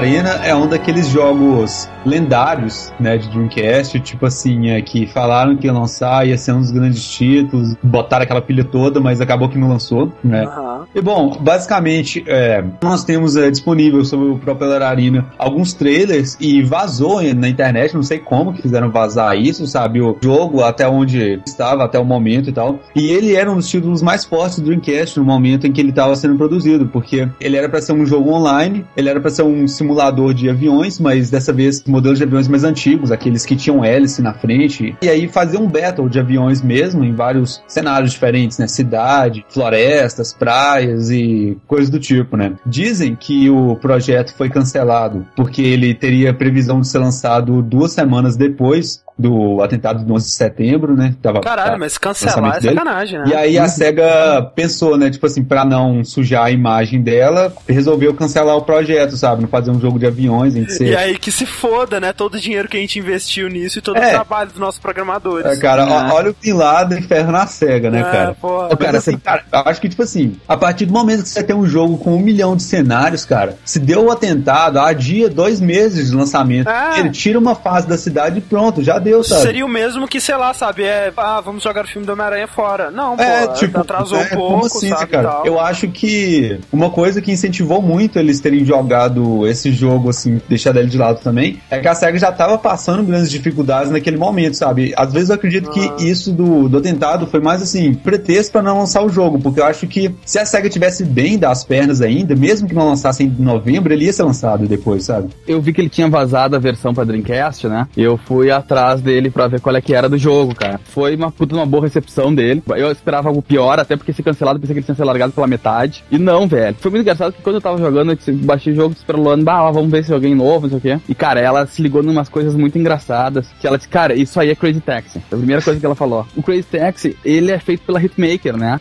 Que é a antiga Sega M3. Olha aí. Era da sala do lado. ali, Era né? essa, começou tanto que tem ah, seis players pra escolher, né? Qual que tu quer. E aí eu fui num cara que era, era um gordo gigante, cara, com a camisa de fora, fica matando os caras falando pizza, pizza, ha, pizza. né? Todas as vozes são muito parecidas com a do Crazy Taxi. E o principal é que a trilha sonora é igual ao do Crazy Taxi. É aqueles pop rock porradinha, tipo É. Green Day. Aí fiquei jogando, ele é um jogo de avião, o negócio é tu matar todos os teus inimigos e ficar em primeiro lugar. Pode pegar uns power-up como se fosse, sei lá, um Mario Kart da vida, tu estoura Uhum. uma taxa. Nesse aspecto, ele lembra muito o Battle do Mario Kart. Isso, isso mesmo. A jogabilidade é muito tranquila, é muito simples o jogo. Ele tinha tudo pra fazer sucesso, ele tinha tudo pra ser um bom título. Pena que não foi lançado por causa dessas graças, porque senão Ah. provavelmente tu teria um, um Crazy Taxi aéreo, cara. Em seguida, então, a gente tem o lançamento do Outrun 2, né? Bom, OutRun 2, ele é continuação do, do, do OutRun, agora com gráficos super ultra motherfucker remodelados, né? Tem a opção de carros que tu vai abrindo conforme o jogo for ganhando. Tudo sempre é Ferrari, agora sim, licenciadas, todas Ah. elas. É, o maneiro é que eles não recriaram a, o jogo pra um, um jeito mais moderno moderno e tudo mais. Não, eles fizeram exatamente como era o OutRun clássico, né? Que ele tem o tempo, tem a sua namorada, tem a trilha sonora que você escolhe e as músicas clássicas, inclusive, da série, né? Remix, esse era as músicas versão remix. Isso. E também ele é muito legal porque ele tem algumas modalidades novas, tipo o Hurt Attack, que tu vai ganhando os coraçãozinhos fazendo as coisas certas. Fora isso, ele saiu OutRun 2 SP, que essa versão só saiu no PlayStation 2, não saiu pro Xbox, que é o mesmo OutRun com umas pistas a mais, novas músicas. E depois saiu o OutRun 2006 Coast to Coast, né? Ele é o OutRun 2 com a versão SP, músicas novas e três carros a mais. Outro jogo cancelado, né, do Yu Suzuki aí, que sairia em 2005, é o Sci-Fi, que seria um jogo de luta pra arcade com a novidade na máquina, que não seria controlado por alavancas ou por manche ou por sei lá o que, seria tudo touchscreen. Uva, cara, eu pensei que ele ia inovar de novo e ia ser pensamento, sabe? Pensamento, né, cara? É, porque ele é doido. Não, a ideia dele é que fosse o mais próximo de você controlar por pensamento possível, sabe? Porque a ideia Olha. é que o jogo tenha personagens psíquicos com, poderes psíquicos e tudo mais, e você controlaria os personagens pela tela de toque. Tem até a imagem já do arcade, como seria e tal. Cara, tava prometendo muito, tava com gráficos muito legais, o design dos personagens tava legal. Não sei por que foi cancelado, ninguém sabe, na verdade. E o, e o Suzuki, eu vi uma entrevista com ele nessa época, e ele tava bem empolgado, cara. Que pena que não saiu. Coitado. E eu tenho o, o Sega Race TV, né, Fred? Sega Race TV foi mostrado em demonstração numa feira em 2008, né? O arcade estava lá para você jogar.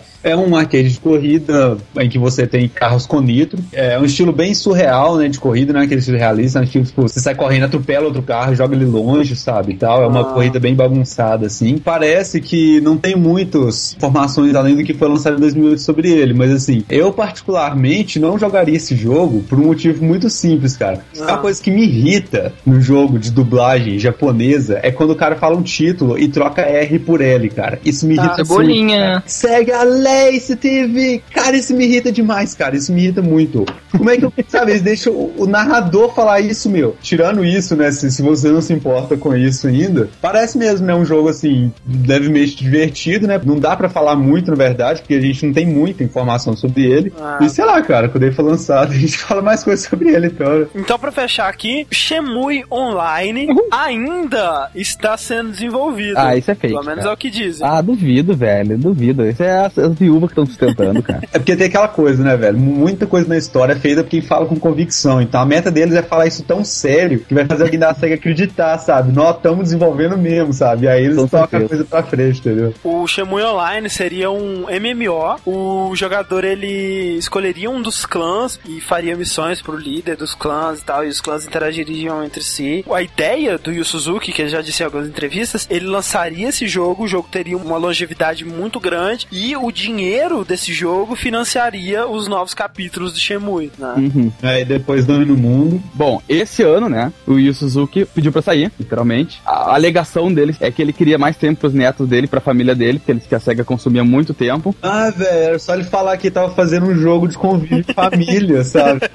O Verdade. concorrente do The Sims. Mas É, o cara. SEGA não quis se livrar dele de uma vez por todas. Então, Ah. ele ganhou um cargo importante de acionário da SEGA. Ele continua tendo voto ah, opinativo lá dentro, na- nas decisões da empresa, mas ele não é mais um funcionário da, da SEGA M2. De uns anos pra cá, na verdade, ele já tinha saído da Sega M2 e ele tava naquela Sega M Plus, né? O lance é que, assim, a Sega, na verdade, atualmente no Japão, ela domina o mercado de arcade, sabe? Ela é uma das poucas empresas que ainda investe pesado. Atualmente, ela tem 60% do mercado de arcades no Japão, cara. É muita coisa. Muita coisa. Vale lembrar que depois da desgraça que a SEGA enfrentou, os 30.422 estúdios que ela tinha, ela destruiu e transformou em meia Ah. dúzia só. Tipo, destruiu, tipo assim, né? Contagem regressiva pra autodestruição, cara. Metroid. Saia, sabe? né? Sai todo mundo desesperado, correndo. O fato é que, ó, cara, querendo ou não, Yu Suzuki fez um legado na história da SEGA, né, cara? Como Não, e na história dos games, na história do mundo, da o humanidade. gente- É, o. Universo. Cara, se hoje vocês estão vivos aí, cara, se hoje vocês têm saúde, vocês têm que dar graças a Deus e o Suzuki. Então eu recomendo um. Cara, se hoje os planetas giram, velho, isso É. não tá lá, entendeu? Sério, agora sem brincadeira, cara. E o Suzuki, uma uma das mentes mais brilhantes da história dos games, uma, uma das pessoas, uma das criaturas mais influentes, mais criativas, mais importantes nesse mundo, tanto em arcade quanto em, em desenvolvimento de jogos de modo geral. Sentiremos falta dele, né? No comando aí da, da Sega M2, eu acho que agora a Sega tá fugindo de verdade. né? Agora acabou, cara. Quem mais Não, acabou, né? Se vocês achavam que a SEGA tava ruim antes, meu filho, olha os próximos anos que vão vir aí agora. Cara, então é isso, né? Esperamos ter acrescentado um pouco mais de história gamística ao seu repertório, né? Como o Fred diz, a próxima vez que você for a um- uma convenção de nerds ou de Ah, games, é? vai ter mais coisas para falar. Olha só. Né? Mandem suas experiências com jogos do Suzuki, ou se a gente deixou de falar alguma coisa, sei lá, nos e-mails e comentários. Até semana que vem e game over. Até então, crocodilo.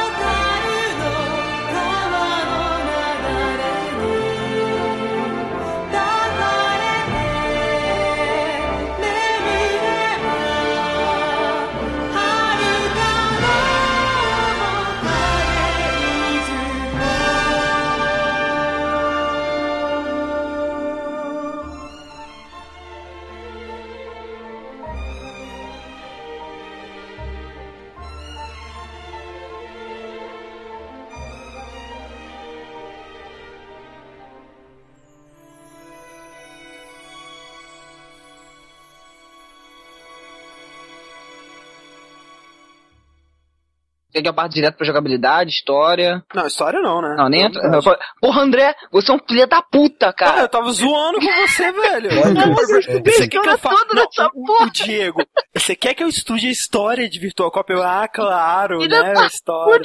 Porra. É que ele achou que tu não ia levar a sério, como todo mundo no mundo, Diego. O Diego é o que mais se ferra nos casts, velho.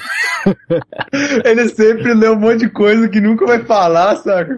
E, tipo, chega na hora, assim, sempre falta cinco minutos, você tem que falar a parte toda dele, porque a gente já falou muito e tal.